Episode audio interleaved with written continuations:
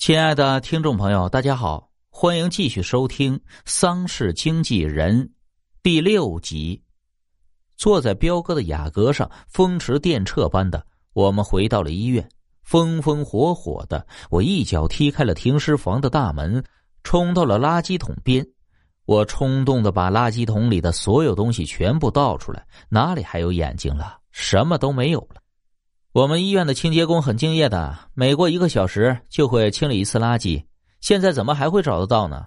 刘医生悻悻的说：“我急了，那可怎么办呀？”刘医生摊了摊手，做了个无可奈何的姿势。哑铃快哭了，发出了嘤嘤的抽泣声。我的心也软了，说：“算了，生死有命，我认了。大不了让林先生来取我的眼睛赔他。现在我们去找他为什么要回来的原因。”回到武林花园，我开始回忆起刚才那件事。林先生第一次回来就是要吴天宇的命。当时屋里哑铃和刘医生在包房里卿卿我我，没有看到屋里发生了什么事。在屋里的人，吴天宇被林先生掐死了，吉米被车撞死了，林太太神志已经不清了，只知道唱歌。哦，还有赵大妈。他一定知道发生了什么事。吉米死之前不是说吗？都是赵大妈的错。可他到底做错了什么呢？我一个人往赵大妈的家走去。现在已经是四点半了，我的时间又少了一个小时。我执意不要他们几个跟着我过来。我要求他们一定要在这几个小时把灵堂布置的规规矩矩。赵大妈住在武林花园的一幢大厦三楼。我在他家门口按了按门铃。叮咚，叮咚。过了一会儿，门开了，我看到赵大妈这个身材肥胖、四十多岁的中年妇女。赵大妈一看到是我，就大声喊道：“你来找我干什么呀？我说了，不关我的事，不要来找我了。”说完，她就要关上防盗门。我手疾眼快，一只手撑住了防盗门。赵大妈见她关不上门，脚一软，竟然坐到了地上。赵大妈居然呜呜的哭了起来，她望着我，嘴里咕噜咕噜的说着：“真的不关我的事啊，要怪就怪林太太。那首歌我才唱了个头，林太太就把话筒接过去。就算是我跟她合唱，可那句歌词也是林太太唱的呀！不要来找我了，我求你不要来搞我。”我是听得一头雾水呀，不知道他在说什么，什么歌词啊？什么林太太唱的？我注意到赵大妈虽然注视着我，可好像她的眼光不是盯着我的，而是盯着我左侧的身后。我忽然觉得我后脖梗子有一股凉意，我猛然一回头，哪有什么人呢？只有一堵惨白的墙。我只觉得一股冷风扑面而过，慢慢的拂过我的面颊，我不禁的打了个寒战。我再转过头来看赵大妈，她已经从地上站了起来，一转身就往阳台上冲了过去。她只留下了一句话：“不要，不要，你去找林太太吧。”说完，她一个箭步跨过了阳台的栏杆，跳了下去。真难想象，赵大妈这么肥胖的身躯，居然能做出那么轻盈的一跳。还好她住的是三楼，大不了就是个骨折。我竖起了耳朵，准备倾听赵大妈的惨叫。奇怪的是，出乎我的意料，我什么声音都没有听到。怎么回事？我冲到了阳台，往下一看，我的天哪！赵大妈趴在一楼的地上一动不动，脑袋旁是一滩血迹。我连忙跑了下楼，冲到赵大妈肥胖的身体边上。Oh my god！赵大妈是脑袋着地的，她的头已经破碎了。更可怕的是，他的眼睛在巨大的冲击下，从他的眼眶里弹了出来，就落在他的脸颊上，还有几根肌肉纤维连在上面。我的天，他可是从三楼跳下来的呀！怎么会有这么可怕的事情？然而，我左耳后方出现了一个声音，平仄无韵，麻木而没有一点感情。好了，眼睛有了，你的任务完成了一半了。我回头一看，哪有什么人呢？难道又是幻觉？我再回头看赵大妈的尸体，哦，更可怕的事情发生了：赵大妈脸颊上的眼睛不见了，只有几根肌肉纤维还留在那里。我觉得自己要呕吐，我赶紧一阵小跑离开了这里。我一回到会所，就先冲到了林先生的冰棺前，我一把撕掉盖子上的封条，拉开了冰棺。林先生的遗体出现在我的面前，果然和我想的一样。林先生的眼眶里多了一双眼睛，还是血淋淋的，冒着热气。我瘫坐在地上，吐着粗气。我知道，林先生的遗愿眼睛已经找到了，虽然不是他的，但我也算是完成了一个任务。还有一个任务，就是找到他为什么会回来的原因。我用力着想着，林先生第二次回来和我定下游戏的内容是听到了《回家》这首歌。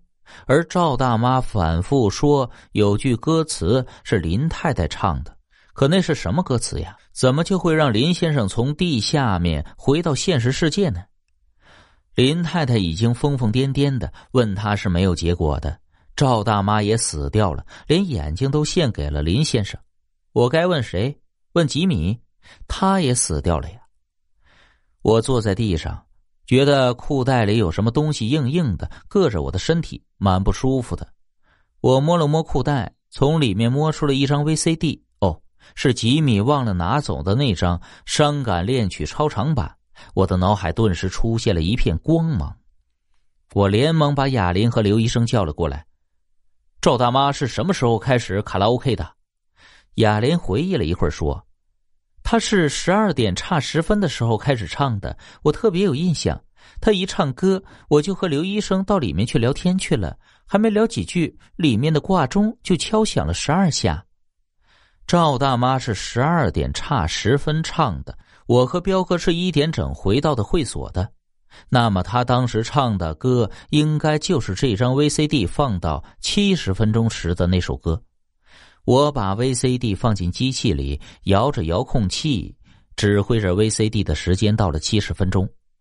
非凡音响社送来的厚重的音箱发出一阵优美的吉他声，接着是美妙的弦乐和声。电视的屏幕上大大的显示出了歌名《心语》。怎么是这首歌呀？音乐在屋里不间断的播放着。伴奏在房间里飘扬着，电视屏幕的下方出现了字幕。我的思念是不可触碰的网，我的思念不再是决堤的海。为什么总在那些飘雨的日子，深深的把你想起？我的眼前突然幻化出了一幅场景：一个满头金发的小伙子戴着耳机，努力的调着音；一个肥胖的中年女人卖力的唱着歌。虽然唱的非常难听，可小伙子还是敬业的做着他的事。旁边的长椅上坐着一男一女，男女的身边摆着一具黑色的冰棺，女的脸上罩着一层黑色的面纱，她显然就是冰棺主人的未亡人。可她似乎看不出来悲伤，反而嘴角边上露出了一点点浅浅的微笑，是对着那个男人的微笑。厚重的音箱里传来了一阵优美的吉他声，然后是美妙的和弦。肥胖的女人扯开了喉咙唱了起来。蒙着黑色面纱的女人说了句：“我也想唱。”她站了起来，拿起了话筒，对着屏幕唱了起来。她的声音蛮好听的，温柔圆润。我的心是六月的晴，沥沥下着细雨，想你，想你，最后一次想你。马上就要到这首歌的高潮了，他深深的吸了口气，声音从丹田里迸发了出来。因为明天我将成为别人的新娘。他回头对坐在一旁的男人轻盈的笑了一下，话音还没落下，屋里响起了奇怪的声音，是从冰棺那边发出来的，像是什么东西在敲打着黑色的棺木。屋里的音乐戛然而止，所有的人都把目光转向了冰棺。冰棺的盖子自动拉开了，一个穿着黑色西装的男人从里面爬了出来。虽然动作僵硬，屋里发出了一阵尖叫的声音。肥胖的女人叫着：“诈尸了，诈尸了！”转身就往外面跑。满头金发的小伙子像是吓傻了一样，一动不动。从棺材里爬出来的人脸色苍白，白的不正常。他只说了一句话：“你明天要成为别人的新娘了。我没眼睛，你能不能帮我把眼镜找来呀？我好来看你明天成为别人的新娘的样子。坐着的男人吓坏了，他跪在地上，可他没有逃过厄运。棺材里的男人双脚一跳，就站在了他的面前，双手掐住这个男人的脖子，运足了力量。我就像是一个旁观者一样看着这一切的发生，我觉得自己在冒着冷汗，一根根汗毛竖了起来。就在这个时候，我听到了一阵鼓掌的声音，啪啪啪啪。一个声音在我的耳边上说着：“恭喜你了，真正的答案只有一个，有高的艾特。”我懵了，我走了，不玩你们了，好好给我把我的板板办好，不要再唱不该唱的歌了，不然下次再回来，可就走不了了。哈哈哈哈哈哈！声音飘然而去，只留下了我一个人发呆。我站在原地，呆呆的。哑铃拍了拍我的肩膀，我吓了一大跳。怎么了？哑铃关切的问我。我摇了摇头。他走了，林先生走了，他再也不会回来打扰我们了。板板准时开始了。林太太因为精神上的原因没有出现在大厅上，客人蛮多的。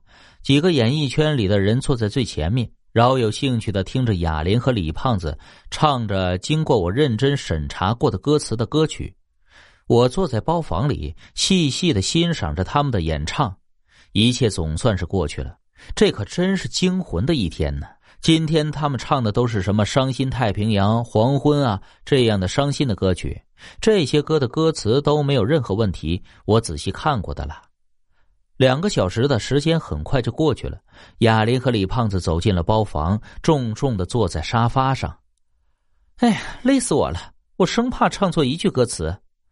哑铃一边擦汗一边说：“我连忙递过去一杯咖啡过去。”李胖子说：“现在开始一个小时的客人自娱自乐，没我的事了。以后再有板板，千万不要再找我了。这次可真是把我吓坏了。”外面响起了音乐声，几个客人在外面兴致勃勃的唱着歌。我担心的问：“这些客人选的歌不会有什么问题吧？”哑铃说：“不会有什么问题的。我找的伴奏碟都是一些伤心悲切的歌曲。”我不放心的说：“我还是出去看看，看看会不会出现什么问题。”我走到大厅里，刚才的客人正好唱完，现在上去的是彪哥。他拿起话筒说。